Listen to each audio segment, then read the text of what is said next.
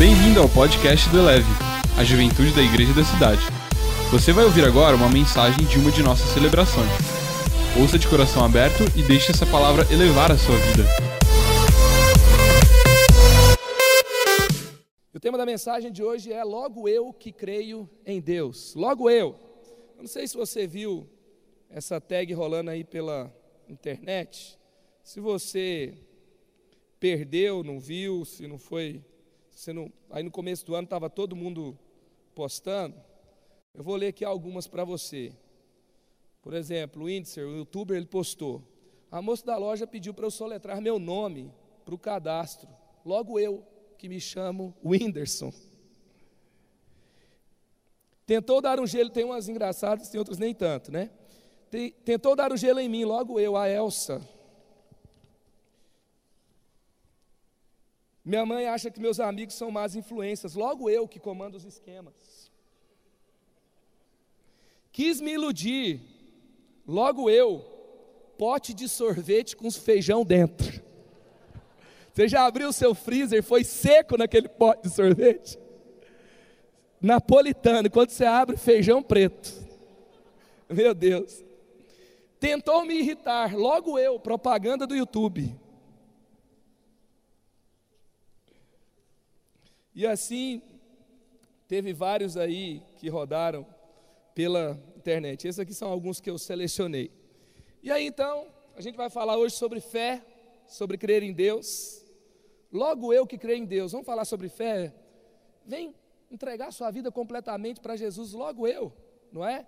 Que talvez não estou nem aí para isso, que não tenho dado tanta importância, ou logo eu que falo sobre fazer o bem, logo eu que estou buscando Jesus, ou até mesmo logo eu que estou aqui dentro da igreja, é, enfiado aqui um dia atrás do outro, estou envolvido em tudo, logo eu, eu posso crescer em fé? Eu acredito que todos podem crescer em fé nessa noite. Eu quero abrir aqui Marcos capítulo 9, versículo 24, um versículo nos evangelhos.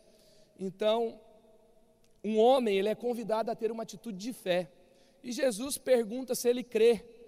E aí o texto fala no versículo 24: Imediatamente o pai do menino exclamou: Creio, ajuda-me a vencer a minha incredulidade. Ele fala que ele crê, mas na hora que ele olha para a situação, ela era tão gritante, ela era tão difícil, ela era tão irreversível, que ele confessa, ele assume que ele não tinha toda aquela fé para crer que Jesus podia mudar aquela, aquela situação. Não sei se você já passou por uma situação assim. Talvez já está com o diagnóstico fechado, já está com a cirurgia marcada, e aí vem aquela questão: será que Deus pode reverter essa situação? Aí você fala: eu creio, Deus pode tudo, mas lá no fundo é tão difícil crer completamente. Tem coisas que às vezes são muito difíceis de mudar, e nós então lutamos com incredulidade. Às vezes a gente vê, por exemplo, pessoas que assumem, tem ficado cada vez mais raro, assumem que são, que não creem em Deus, assumem que são ateus. Você já viu aquela expressão também cristão ateu? É meio forte, né? O que é o cristão ateu? É aquele cristão que crê em Deus, mas não perdoa. Entendeu? Então, na hora de perdoar, ele não tem tanta fé assim para fazer o que Jesus pediu para fazer.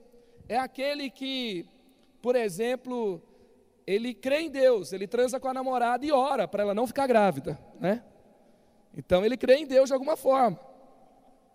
E a gente tem um cenário onde é, já vi, por exemplo, pessoas que evangelizam no morro, onde há ou em lugares onde há uma, um domínio de facções criminosas, e falam que algumas pessoas, antes de uma ação, pediam a bênção do pastor para dar tudo certo na ação, para eles não serem pegos pela polícia e assim por diante. Eu não sei, eu estou usando casos um pouquinho gritantes agora.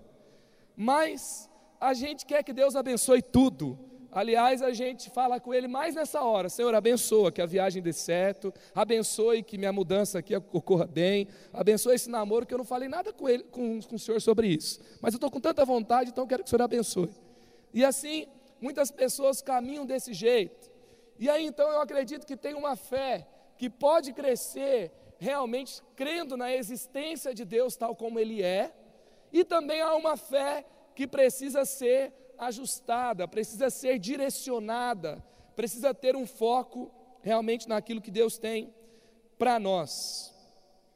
E eu sei que hoje em dia, não sei se você conhece algum ateu convicto. Quantos aqui conhecem realmente um ateu convicto? Levante sua mão. Tem muita gente aí que conhece. Mas eles não são mais tão comuns hoje, não é? Porque ser ateu não é mais pop. Não crer não é pop nos nossos dias. Tinha um tempo que se você falasse que você era crente, cara, você estava enrolado. Era muito difícil assumir sua fé. Hoje em dia, assumir que você não crê, você tem que ser mais macho, tem que ter mais coragem, tem que ser mais forte do que alguém que assume a sua fé em Jesus. Então, no nosso país, se você perguntar quem crê em Jesus, você vai encontrar aí um número depois dos 80%. Porque tanto cristãos católicos quanto cristãos evangélicos creem em Jesus, creem que ele ressuscitou, creem que ele vai buscar, voltar para buscar a sua igreja, creem então que Jesus é o Filho de Deus. E aí então a maioria das pessoas creem. E aí então a gente também pode chegar à conclusão que qualquer fé não é que vai te levar para o lugar que você deseja. Você precisa ajustar, afinar, rever a sua fé. Hoje a gente tem o católico praticante e o católico não praticante. Você tem o, o cristão o evangélico praticante e o evangélico não praticante. E você vai ter também a missa católica, e tem muita gente que encara também uma celebração na igreja como uma missa evangélica. E aí então aquela coisa, eu vou para a igreja, desencargo de consciência, eu vou para a igreja porque lá eu me sinto bem. E aí então, que tipo de fé nós podemos ter? Nós vemos que esse pai aqui, ele foi questionado na sua fé, mas ele não foi o único questionado na sua fé. Veja que dois grupos de pessoas que criam em Deus e foram advertidas por Jesus na sua incredulidade. Os discípulos, olha aqui, Marcos 9, versículos 16 a 19. Perguntou Jesus: O que vocês estão discutindo? Um homem no meio da multidão respondeu: Mestre, eu te trouxe o meu filho que está com o espírito que o impede de falar. Onde quer que o apanhe, joga-o no chão, ele espuma pela boca, range os dentes e fica rígido. Pedi aos teus discípulos que expulsassem o espírito, mas eles não conseguiram. Respondeu Jesus: Ó geração incrédula, até quando estarei com vocês? Até quando terei que suportá-los? Tragam-me o menino. Os discípulos de Jesus, quem são os discípulos de Jesus, gente? Discípulo anda longe ou anda perto? Anda perto. Os discípulos estavam com Jesus o tempo todo. E eles estavam numa situação que eles foram advertidos por Jesus porque não conseguiram resolver. Ou seja, a, a, aquela situação era uma situação que se resolvia com fé, sim ou não? Porque Jesus resolve e vai contar para os discípulos aonde eles falharam. Então eles falharam na sua fé. E aqui então, os discípulos também foram repreendidos, porque a fé deles não estava realmente ajustada ao ponto que eles poderiam viver o que Deus tinha para eles.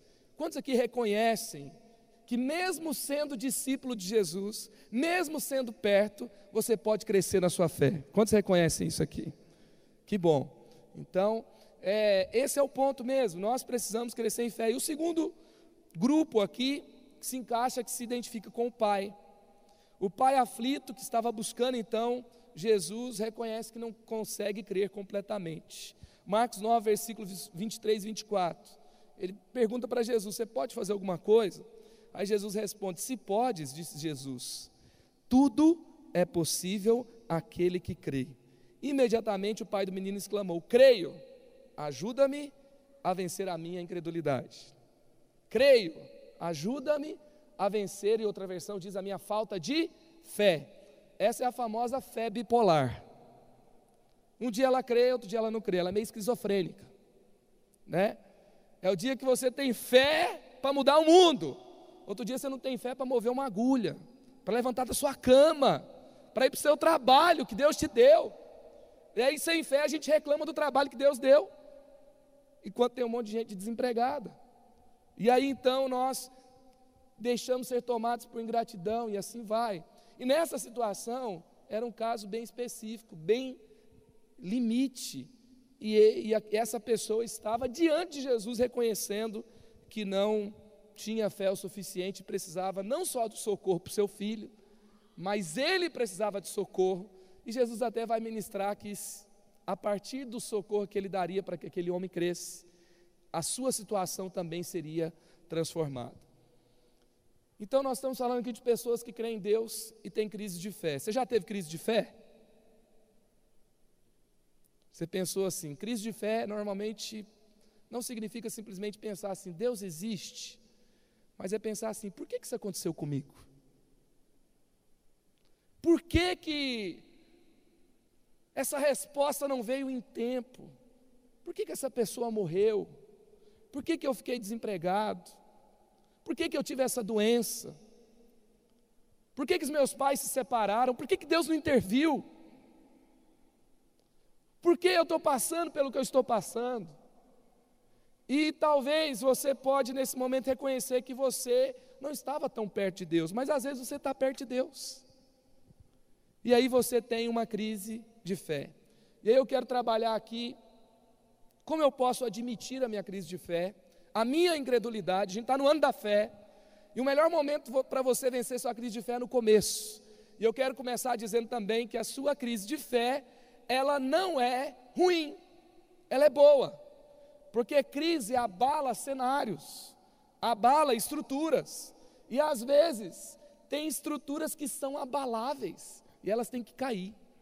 Às vezes eu creio no Deus da religião e o Deus da religião não me responde. Eu faço os rituais, eu cumpro as regras, eu me acho, nunca acho que eu sou bom o suficiente.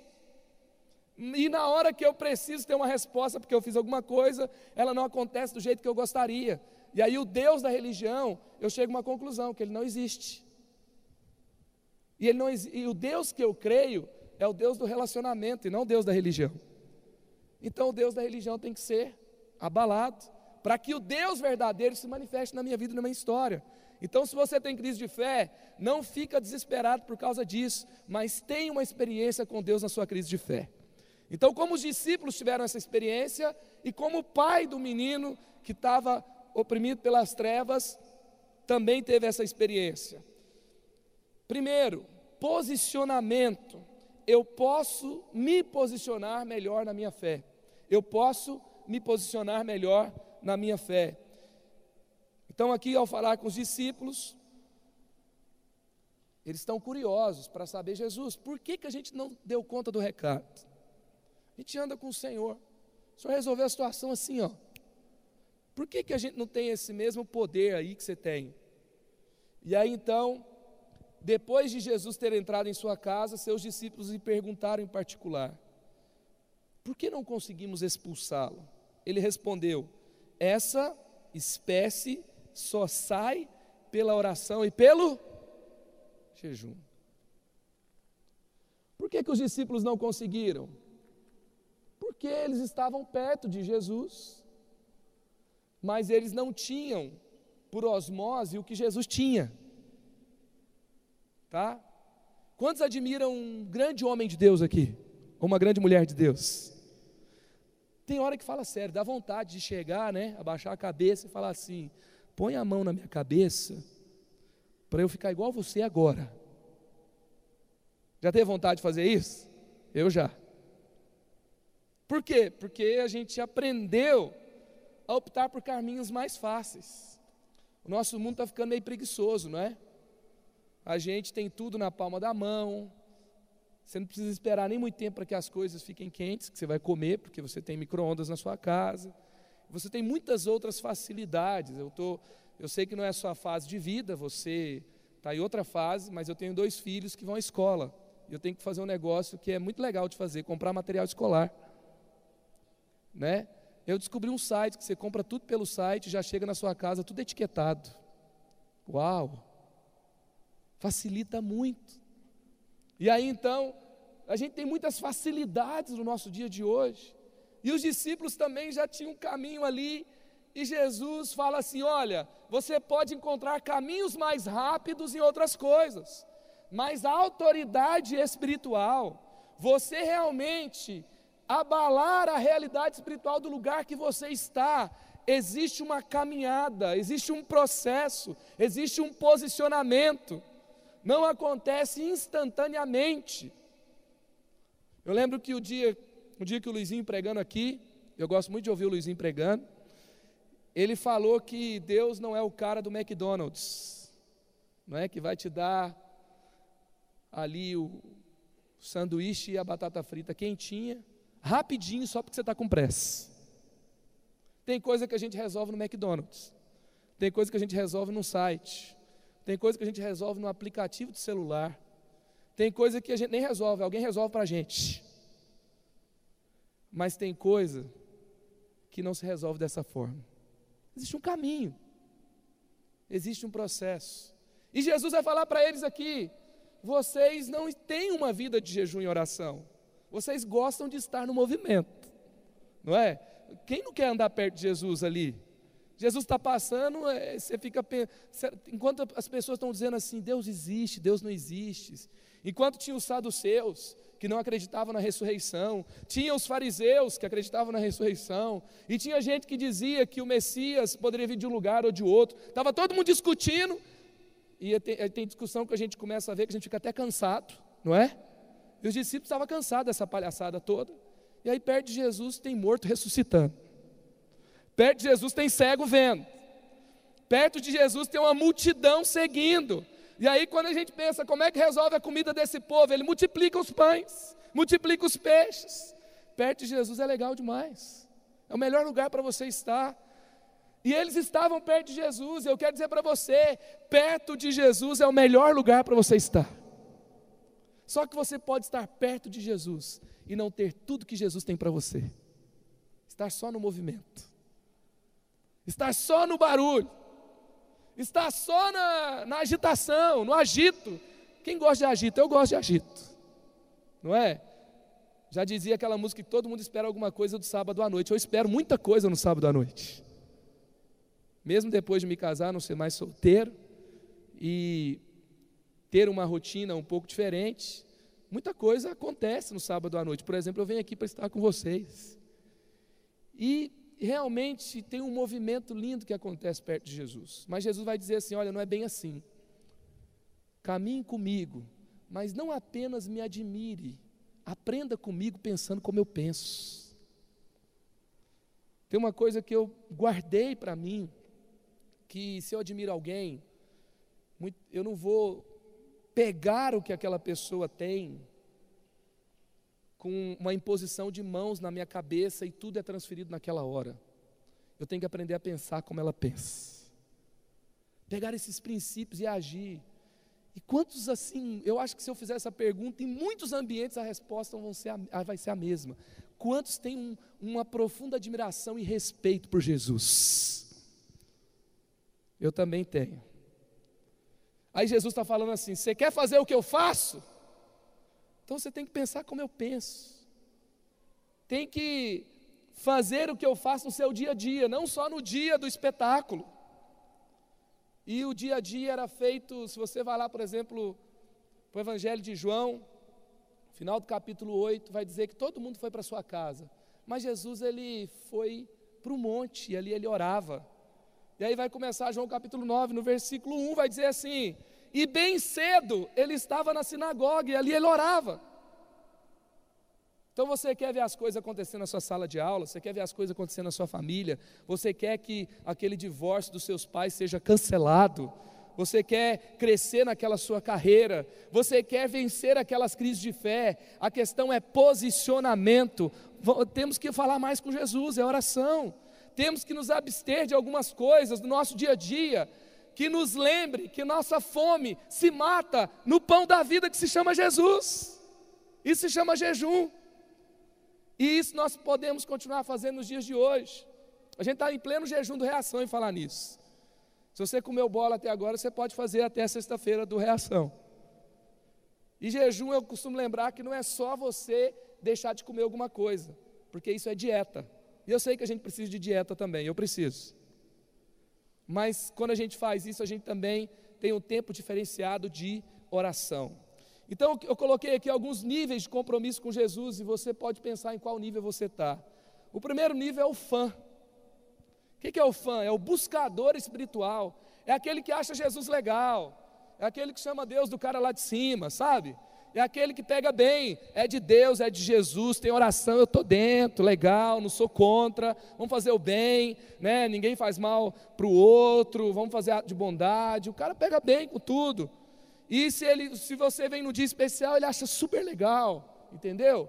Ele tem nada contra. Ele sabe que ninguém é perfeito, que tem problema em todo lugar e que Deus existe, que Deus é bom e ok, entendeu? É o fã.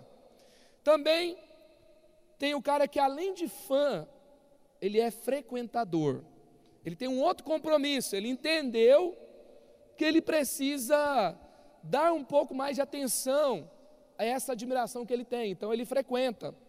Também, só que muitas vezes os seus valores são relativos. Mesmo frequentando, ele até coloca um adesivo da igreja lá no carro dele, mas o carro dele pode estar parado na porta de uma balada no final de semana qualquer.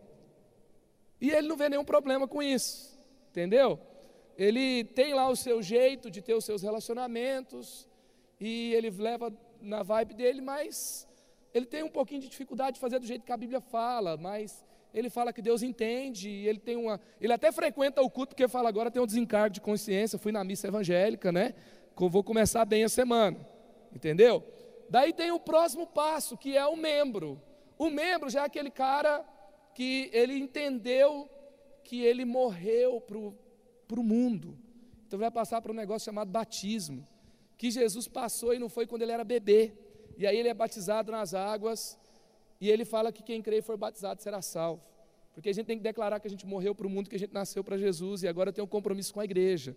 Ele entende que ele precisa de um ambiente para a fé dele crescer. Não é a igreja que salva, mas a fé precisa se desenvolver. Então é o membro. Tem o comprometido, que são aqueles que estão envolvidos aqui, eram os discípulos servem, são presentes, a vida deles está na família de Deus, mas ainda lutam com religiosidade e alguns mesmo servindo se escondem nos ministérios. E aí eles gostam de ter reconhecimento, entende? Eles têm ali muita religiosidade às vezes, mas eles estão comprometidos. E tem aqueles que são comprometidos apaixonados, que é diferente que são os que estão mais próximos de Jesus, se movem com Ele, que vivem de acordo com a vocação que receberam, isso não é pesado para eles, é um prazer, um privilégio. Não se abalam com os erros das pessoas, os problemas do caminho, e eles são os que têm uma vida relevante, são os que mudam o mundo e são os que não perdem oportunidades. Quantos querem ser os comprometidos apaixonados aqui? São os que entendem que são filhos amados de Deus. Então, a chave é para você saber onde você está. Aonde está o seu coração? Não é aonde está o seu corpo no sábado à noite, mas aonde está o seu coração todos os dias da semana. Entendeu? Não é, aonde não é o que você faz, mas como o seu coração está naquilo que você faz. Isso vai definir aonde você está na sua fé. Se o seu coração tem algo acima de Jesus, então tem algo para ajustar. E aí então você pode fazer a sua avaliação. Efésios 4:1 fala: "Como prisioneiros no Senhor, rogo-lhes que vivam de maneira digna da vocação que receberam". Eu quero dizer para você, você recebeu uma vocação para mudar o mundo. Viva de acordo com ela. Você não tem tempo a perder, você não tem tempo para jogar fora. A sua vida não vai voltar mais, a sua juventude não volta mais. Então vamos fazer algo relevante nesse tempo para a glória de Deus. E ali então, o que, que aconteceu? Os discípulos tinham perdido uma, uma oportunidade. Uma das piores coisas da vida é perder oportunidade. Então não perca a sua. E o segundo ponto, o segundo passo que você pode dar na sua fé, e aqui tem um outro grupo, mas eu creio que todos nós nos encaixamos nele em algum momento também, que é a transparência. Eu posso admitir as minhas fraquezas e ser ajudado por Jesus. Eu posso admitir as minhas fraquezas e ser ajudado por Jesus. Marcos 9, versículos 21 a 24. Jesus perguntou ao pai do menino: Há quanto tempo ele está assim? Desde a infância, respondeu ele. Muitas vezes, esse espírito tem lançado no fogo e na água para matá-lo. Mas se podes fazer alguma coisa, tem compaixão de nós e ajuda-nos. Se pode, disse Jesus, tudo é possível ao que crê. E aí você tem um momento que nós já lemos aqui anteriormente. Imediatamente o pai do menino exclamou: Eu creio, ajuda-me a vencer a minha incredulidade. Sabe o que eu acho mais legal nessa história? Essa história terminou bem, sim ou não? O menino foi liberto. A história termina bem. Mas ela termina bem é porque esse cara ele vai ao contrário do que a religião diz. A religião vai dizer assim: eu consigo resolver meus conflitos sozinho. Sabe? Eu posso lidar com isso, porque eu tenho que mostrar algo para Deus que seja perfeito. Eu tenho que dar a resposta certa. Sabe aquelas pessoas que mudam o tom de voz quando começam a orar? Por quê? Aí então, você tem uma, uma um, algo revelado de alguém que só quer mostrar coisa boa para Deus. Mas quando você reconhece que o seu coração tem algo que não é tão bom assim, para não dizer, só você reconhece? Ah, eu e você então reconhecemos. Quantos reconhecem que tem algo no seu coração que precisa mudar aqui? Ah, então agora eu estou no lugar certo. Tem muita coisa na nossa vida que não está certa, gente. No nosso coração, que precisa da graça de Deus. E o que eu tenho aprendido é que nós nunca vamos chegar em lugar nenhum com Jesus fingindo que está tudo bem. Sabe por quê? Porque bons relacionamentos são feitos de autenticidade. Esse cara, ele está meio ali no desespero. E às vezes no desespero a gente revela o que está lá no fundo do nosso coração. Sai uma coisa que depois a gente tenta justificar. Eu não sou bem essa pessoa, estava desesperado. Mas na verdade está saindo algo do fundo do coração. Simplesmente sai. Pastor Carlito até usa a ilustração que se você apertar uma garrafa de coca aberta, o que, que vai sair de dentro dela? Coca-Cola. Se você apertar uma garrafa de água aberta, o que, que vai sair de dentro dela? Água. Então a pressão só revela o que está dentro da gente. Quando aperta, sai o que está dentro. Você entendeu? Então, saiu para fora desse homem incredulidade. E era o que ele era. O conteúdo de dentro era incredulidade. Mas que bom que ele mostrou o conteúdo podre dele para a pessoa certa. Agora, quantos estão dispostos a mostrar o seu conteúdo podre para Jesus? Essa é a grande questão. Jesus, falar a verdade para você, eu sou louco por você eu quero, eu acredito no que a tua palavra diz. Eu acho esse ambiente maravilhoso, mas eu não tenho muita vontade às vezes de mudar a minha vida para ficar de acordo com a tua palavra. Que eu curto umas, umas coisinhas aí de fora, sabe? Eu acho legal umas coisas que eu não quero deixar. Você sabe que o maior ateísmo que existe é o ateísmo moral, por exemplo. São pessoas que não estão dispostas a abrir mão de um prazer para que a vida delas estejam de acordo com a palavra de Deus. E esse cara aqui, nesse momento, ele tinha uma dificuldade de crer completamente. Então, ele tinha fé para Jesus fazer alguma coisa, mas Jesus, ele não pode apenas fazer alguma coisa. Às vezes a gente não quer que Jesus faça tudo que ele pode fazer, porque ele pode até estragar algumas coisas que a gente tem, não é? A gente não quer que Jesus entre com tudo. A gente fala, Jesus, dá uma ajudinha aqui que tá bom. Me abençoa nessa viagem aqui que tá legal. Me abençoa para eu namorar com essa pessoa aqui que vou ficar feliz. Deixa eu te falar uma coisa. Jesus não é aquele que pode te dar uma ajudinha. É aquele que quer reinar na sua vida, no seu coração e mudar a sua história. E ele fala: se podes fazer alguma coisa, tudo é possível ao que crê. E às vezes também, gente, é só uma dificuldade de crer que tudo pode mudar. Tem gente que não tem fé para deixar um pecado escravizador da sua vida. Eu creio que eu, eu, quero ser diferente, mas eu não tenho coragem de me comprometer porque eu vou voltar a ser a mesma pessoa de novo depois. Então eu não quero ser hipócrita. É uma desculpa para uma incredulidade. Sabe, eu tenho um pouco de dificuldade quando toca nesse ponto. Vamos assumir um negócio aqui? É ano da fé, amém? Então, tolerância zero para incredulidade na nossa vida. Ano da fé, tolerância zero para a incredulidade na nossa vida e na sua, nossa história, em nome de Jesus. Nenhum pensamento de escassez, nenhum pensamento de incredulidade, nenhuma murmuração que tolerávamos vai ser mais tolerada na nossa vida em nome de Jesus. Esse é o caminho para nós. E aí então, essa história termina bem, porque o pai, tomado de aflição, cheio de crise de fé, foi transparente, abriu seu coração, reconheceu que não tinha fé para praticar o que Deus queria dele, e, de, e daquela forma então ele se lança a Jesus. Olha o que o texto vai dizer, versículos 25 a 27. Quando Jesus viu que a multidão estava se ajuntando, repreendeu o espírito imundo, dizendo: Espírito mudo e surdo, eu ordeno que o deixe, nunca mais entre nele. O espírito gritou, agitou violentamente. Então o diabo às vezes vai querer dar um showzinho, vai querer te assustar, mas no final da história ele saiu. O menino ficou como morto, ao ponto de muitos dizerem: ele morreu.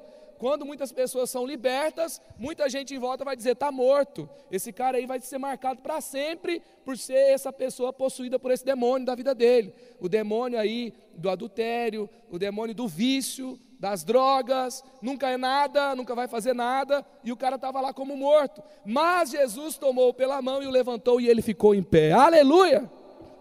A história termina bem, porque aquele ponto de incredulidade é revelado no lugar certo diante de Jesus.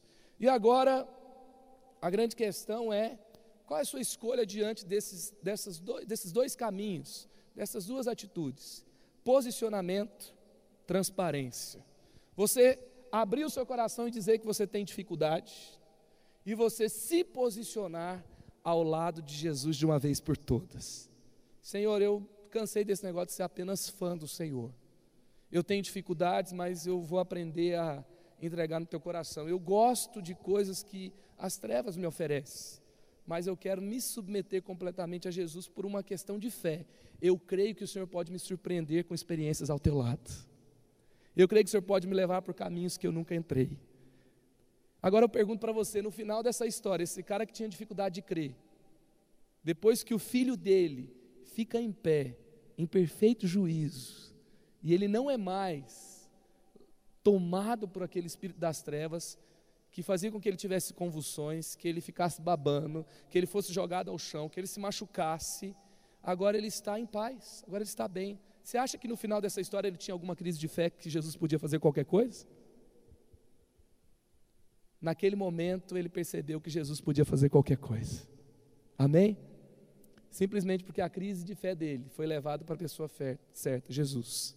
Eu não sei qual é a sua crise de fé hoje, não sei qual é a sua dificuldade, mas a sua história pode terminar bem como a desse pai terminou bem também. Efésios capítulo 4, versículo 7 em diante, vai. Vou ler aqui o versículo 7, versículo 12, versículo 15. Diz o seguinte: A cada um de nós foi concedida a graça, conforme a medida repartida por Cristo. Nós temos uma graça que Jesus nos deu com o fim de preparar os santos para a obra do ministério, para que o corpo de Cristo seja edificado, até que todos, fala comigo, todos, alcancemos a unidade da fé e do conhecimento do Filho de Deus e cheguemos à maturidade, atingindo a medida da plenitude de Cristo. O propósito é que não sejamos mais como crianças, levados de um lado para o outro, pelas ondas, nem jogados de cá para lá por todo o vento de doutrina e pela astúcia e esperteza de homens que induzem ao, ao erro. Antes, seguindo a verdade em amor, cresçamos em tudo naquele que é o cabeça Cristo. Amém? Então a palavra de Deus está falando que a vontade de Deus é que a gente viva de acordo com a vocação que a gente recebeu em Jesus. E Jesus está te chamando para essa vocação. Logo eu, logo você, que estamos perto de Jesus. Ou logo eu, logo você, que somos, temos uma empatia por Deus, mas temos dificuldade de vencer algumas crises de fé. Deus pode transformar a nossa história para sempre, Deus pode transformar a sua vida para sempre. Você crê nisso? Queria que você fechasse seus olhos. E você pode ter aqui agora a sua decisão por Jesus. Você pode ter aqui agora a sua decisão para onde você vai caminhar, como você vai sair dessa noite. Você talvez sempre lutou com algumas coisas. E hoje você pode continuar lutando, só que agora com a presença de Jesus com você. Ele é poderoso para te surpreender. Ele é poderoso para te levar por novos caminhos. Ele é poderoso para fazer com que você tenha as respostas que ele tem para você. A fé saudável não é a fé que tem todas as respostas, mas é a fé que sabe com quem você vence as suas dúvidas, com quem você vence os seus medos, quem vai estar com você o tempo todo. É a fé que sabe que o mundo não é perfeito, mas sabe que o nosso Deus é perfeito e Ele está transformando as realidades, Ele está mudando a história e Ele está nos levando dia a dia para uma luz que brilha cada vez mais até que seja dia perfeito. Então a sua escolha hoje, você tem sua decisão. Para onde que eu vou caminhar? E eu quero te dizer, não continue lutando suas crises de fé sozinho. Não finja que está tudo bem.